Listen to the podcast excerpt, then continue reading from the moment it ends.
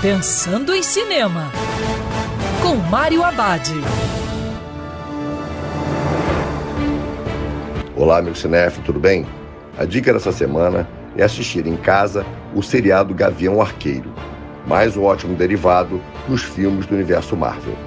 Na trama, após anos dedicados ao seu alter ego de Gavião Arqueiro, Clint Barton agora precisa passar a tocha adiante.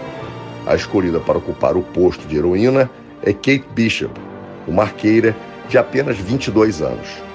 Quando uma presença do passado de Barton ameaça acabar com sua família, os dois arqueiros são forçados a trabalhar juntos.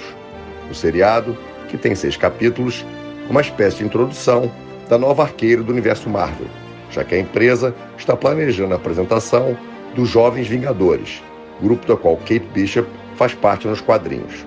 Gavião Arqueiro é muito divertido e sabe equilibrar bem o humor, aventura, drama e suspense.